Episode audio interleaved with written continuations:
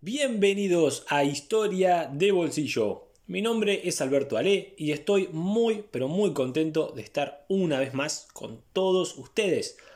En cada capítulo de este podcast vamos a estar hablando sobre diferentes momentos de la historia, así que durante los próximos minutos eh, espero poder entretenerte y si también consigo aclararte ciertos conceptos que a lo mejor te cuesta comprender o que querés profundizar, pues mejor aún.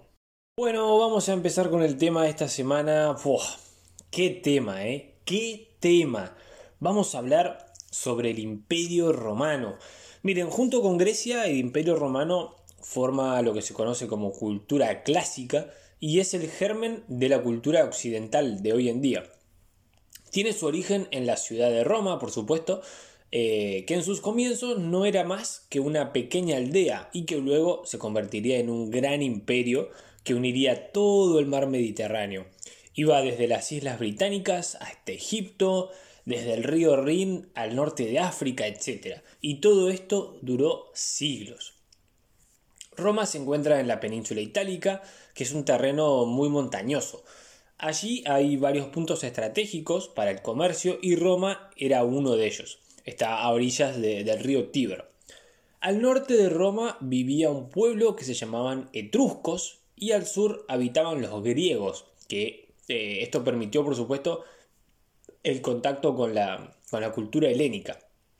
El origen mítico de Roma habría sido allá por el año 753 a.C. por Rómulo. A Roma se la conoce como la ciudad de las siete colinas, eh, siendo el monte Palatino la más antigua de estas colinas. Estos primeros años de Roma se conocen como monarquía. Rómulo fue por supuesto el primer rey, gobernó desde el 753 al 715 a.C. Luego vino Numo Pompilio, Tulio Hostilio y Anco Marcio. Luego de este último, Manco Arcio, los etruscos invadieron la ciudad y pusieron en el trono a sus propios reyes. Así tenemos a Tarquino Prisco, Servio Tulio y Tarquino el Soberbio, quien sería el último rey de Roma. En el año 509 a.C., Tarquino el Soberbio fue destronado por un señor que se llamó Brutus. Esta segunda etapa de Roma, luego de la caída de la monarquía, es conocida como la República y vemos tres instituciones que gobernaban la ciudad.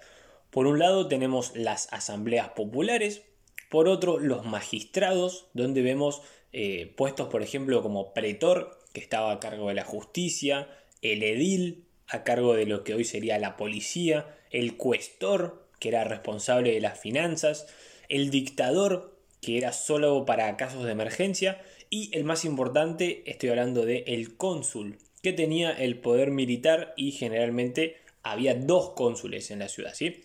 Y por otro lado teníamos el Senado, que estaba compuesto por las familias más influyentes de Roma y su función era disponer las leyes y aconsejar y asesorar a los magistrados. Este sistema republicano estaba representado por esas famosas siglas SPQR que todos hemos visto cuando vemos alguna película de Roma. ¿Qué significa SPQR? Quiere decir Senatus Populus Que Romanus. En castellano sería Senado y Pueblo Romano. En esta época también vemos dos clases sociales bien distinguidas. Por un lado los patricios, es decir, aquellas familias descendientes de los primeros habitantes de Roma, eran los, privilegiados, y por otro lado tenemos los plebeyos, es decir, los ciudadanos de segunda clase, quienes, si bien no tenían poder político, sí tenían que pagar impuestos, eran quienes iban a la guerra, etc. Finalmente, luego de varias confrontaciones, consiguen la igualdad en el siglo III a.C. Veamos cómo era la política exterior de la época de la República. Primero Roma unifica toda la península itálica y luego quieren ocupar las islas cercanas, como por ejemplo Sicilia. El problema es que allí ya estaba otro gran imperio del Mediterráneo. Estoy hablando de Cartago, que era un pueblo comerciante heredero de los fenicios y que estaban instalados en lo que hoy en día es Túnez. Este primer enfrentamiento entre romanos y cartaginenses se conoce como la Primera Guerra Púnica y fue desde el 264 al 241 a.C. Este primer enfrentamiento, primer round, lo gana Roma. Luego tenemos la Segunda Guerra Púnica del 218 al 202 a.C. y aquí los cartaginenses, bajo el mando del brillante estratega militar Aníbal Barca, atacan a los italianos, a los romanos, por donde menos se los esperaban. Cruzan la península ibérica, cruzan los Pirineos, cruzan los Alpes y atacan a los romanos desde el norte. Incluso los atacan con elefantes. La verdad es que eh, llegaron a las puertas de Roma y estuvieron muy pero muy cerca de vencer, pero los romanos finalmente contraatacaron en la península ibérica. Vuelve a ganar Roma este segundo enfrentamiento y ocupa ya toda la península ibérica. Cuando todos creían que Cartago ya no podía recuperarse, que estaba destrozada, no. Milagrosamente, en 50 años, Cartago vuelve a declarar la guerra a Roma en lo que se conoce como la Tercera Guerra Púnica, allá por el año 149 a.C. Aquí, bueno, ya los romanos están hartos e incluso un senador romano anuncia esa, esa, eterna frase Cartago delenda est. Cartago debe ser destruida. Aquí Roma no solo vence a Cartago, sino que se dirigen a la ciudad de Cartago, la incendian durante varias semanas, pisotean, machacan y luego echaron sal en el suelo, ¿sí? Para que nada pudiese volver a crecer. Pasemos ahora del Mediterráneo occidental al Mediterráneo oriental. Allí estaban teniendo lugar las guerras macedónicas contra aquellos estados herederos de Alejandro Magno y terminan con la batalla de Pitna en el año 168 a.C., por supuesto con victoria romana. Entonces, hacia el siglo II a.C., Roma ya había ocupado todo el Mediterráneo, excepto Egipto, que ocuparía, ocuparía finalmente en los tiempos de Cleopatra. De vuelta en Roma, había disturbios por ver quién iba a administrar toda esta nueva riqueza. Por un lado estaba la facción de los populares, dirigida por Mario, y que representaba al pueblo, y por otro estaba la facción de los senatoriales, que eran las familias ricas, representadas por Sila. Ante este caos se forma un triunvirato con el objetivo de calmar las cosas. César, Pompeyo y Craso eran quienes conformaban este triunvirato. César se dirige hacia la Galia y la conquista, estoy hablando de lo que hoy en día es Francia, conquista la Galia y amplía enormemente las fronteras del imperio, lo que lo convierte, ante los ojos del pueblo romano, en alguien muy pero muy popular. Craso la verdad es que estaba celoso y quiere hacer lo mismo, pero se dirige hacia el, hacia el oriente. Pero lamentablemente su invasión fracasa y es asesinado por los partos. Fíjense qué, terrible fue su, su muerte. Era, era, conocido Craso por su ambición, entonces lo que hacen los partos es le vierten oro fundido en la boca, ¿sí? Debe haber sido una muerte horrible. Entonces tenemos solamente a César y a Pompeyo, que por supuesto se enfrentan entre ellos. Pompeyo es nombrado dictador y César decide volver a la Galia con su ejército. Resulta que hay una frontera natural al, norte de Roma que se llama el río Rubicón, y también constituía no solo una frontera natural, sino también una frontera política. Nadie podía cruzarlo al mando de un ejército o se lo consideraría una invasión a Roma. Allí César dice, alia jacta es, la suerte ya está echada, y cruza el río ¿sí? con sus tropas. Por eso hoy en día usamos la expresión cruzar el Rubicón cuando queremos decir que ya no hay vuelta atrás. César va a Roma, vence a Pompeyo y este último huye a Egipto, ¿sí? Pero allí el rey lo traiciona y lo ejecuta. Julio César va a Egipto y resulta, fíjense qué curiosa es la historia, resulta que la hermana del rey, una tal Cleopatra, quería el trono para ella. Cleopatra se mete en la alcoba de César, lo seduce y lo convence de derrocar al rey, quedando Cleopatra como reina de Egipto. Julio César regresa a Roma y comienza a gobernar el imperio, hay que decirlo, con, buenos proyectos, buenas ideas, pero cometió el error de declararse dictador vitalicio. Esto, por supuesto, los senadores no lo iban a dejar pasar. Finalmente realizan una conspiración para derrocarlo y asesinarlo. Entre ellos se encontraba Brutus, el hijo adoptivo de César. El 15 de marzo del año 44 a.C., Julio César muere apuñalado en el Senado. Otra vez tenemos una Roma dividida, ahora entre el Senado y algunos generales militares, quienes conforman un segundo triunvirato, este formado por Marco Antonio, Lépido y Octavio César. Los generales son los que vencen, pero luego comienzan a guerrar entre sí.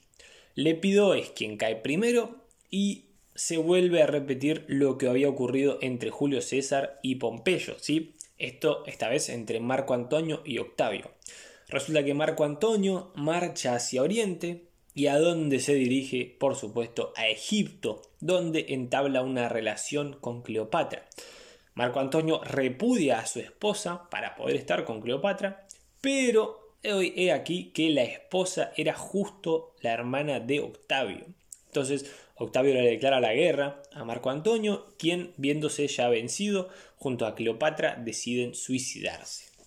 Octavio entonces es el vencedor y regresa a Roma, donde el Senado lo nombra César Augusto y le dan todo el poder militar y legislativo, lo nombran sumo sacerdote y a partir del año 27 a.C.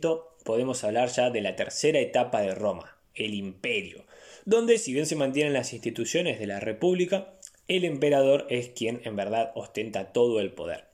Con Octavio César se inaugura la dinastía Julio-Claudia, luego lo sucederían Tiberio, del año 14 al 37 después de Cristo, Calígula, del 37 al 41, quien es finalmente asesinado y sucedido por su tío Claudio, del 41 al 54 después de Cristo. Hay que resaltar que durante el mandato de Claudio las tropas romanas llegan a las islas británicas, pero finalmente Claudio es envenenado por su cuarta esposa, se llamaba Agripina, para que el emperador sea su hijo, ¿sí? Nerón, quien gobernaría del año 54 al 68 después de Cristo. De Nerón se dice que incendió la ciudad de Roma solo por diversión. Algunos historiadores lo niegan, pero bueno, la verdad es que el hecho de que Nerón haya construido un palacio en los espacios dejados por el incendio no ayuda mucho a su imagen. Nerón termina suicidándose, luego viene un año donde algunos generales tienen el poder, para luego comenzar la dinastía Flavia con Vespasiano, quien es eh, el que empieza la construcción del Coliseo. Luego su hijo Tito lo inaugura a dicho edificio, gobierna a partir del año 79 después de Cristo y también es Tito quien conquista Jerusalén. Luego tenemos a Domiciano, que era bueno, otro tirano que acabó asesinado.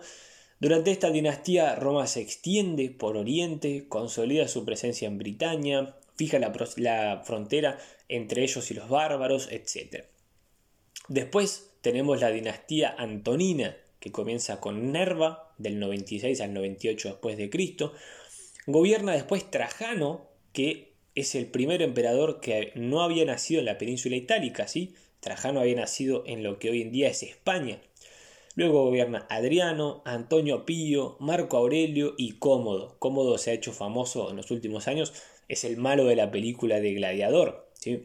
Eh, finalmente también es asesinado en el 192 después de Cristo. A su muerte se suceden varios emperadores, eh, Septimio Severo, Carácola en el 200 11 después de Cristo, quien es el emperador que le da la ciudadanía romana a todos los habitantes del imperio. Luego siguen Helio Gábalo, Alejandro Severo. Ya en este momento vemos que el imperio comienza a decaer, había muchísima corrupción, los pueblos bárbaros comienzan a hostigar las fronteras del norte. Fíjense una cosa, desde el año 235 al año 289 se da un periodo conocido como anarquía, donde se suceden, escuchen este número, 39 emperadores en 50 años. Por supuesto, casi siempre se llegaba al poder de la misma manera, asesinando al antecesor. En el año 284, el emperador Diocleciano tiene la idea de acabar con esta anarquía, ¿cómo? Dividiendo al imperio en dos, así como suena, Oriente y Occidente, y a su vez cada mitad tendrá dos dirigentes, por eso se conoce a esta época como el gobierno de la tetrarquía. Cada mitad contaría con un Augusto y con un César. Uno de estos Augustos se llamaba Constantino, quien se enfrentó a los otros tres porque quería todo el poder para él. Constantino vence y traslada la capital de Roma a una ciudad que estaba ubicada justo donde terminaba Europa y empezaba Asia, Constantinopla. Constantino también es conocido por el famoso edicto de Milán en el año 313 después de Cristo, donde legalizó el cristianismo. Pasa el tiempo y el emperador se llamaba Teodosio, que gobernó entre el 379 y el 394 después de Cristo, quien vuelve a dividir el imperio. Oriente iba a ser para su hijo Arcasio y Occidente iba a ser para su hijo Honorio. Luego, en el edicto de Tesalónica, eh, el emperador Teodosio anuncia que el cristianismo no solamente es legal, sino que es la religión oficial del imperio. Y finalmente llegamos al siglo V, la, división de ambos imperios, el imperio romano de Oriente y de Occidente, ya está muy consolidada y a lo largo de todo este siglo vemos como los pueblos bárbaros se vuelven ya imparables, ¿sí? entran sin límite en el imperio. Por último, el bárbaro ostrogodo llamado Odoacro depone al emperador Rómulo Augusto, quien pasaría a ser el último emperador de Roma en el año 476. Ya a este hecho se lo considera el final del imperio romano de Occidente. No así de Oriente, que este imperio iba a vivir unos mil años más hasta la caída de Constantinopla a mano de los turcos otomanos en el año 1453. Bueno amigos y amigas, hemos llegado al final de un nuevo capítulo de Historia de Bolsillo y como toda la semana ya se ha convertido en una especie de, costumbre, vamos a terminar el episodio de hoy con una canción, ¿sí? una canción que cuando la escuchen les va, les va a hacer sentir que son parte de las legiones marchando por los bosques de Germania, ¿sí? Se llama Las legiones están marchando, es un tema épico que nos va a hacer pensar en el Imperio Romano. Nos encontramos la semana que viene con más historia de bolsillo. Chao.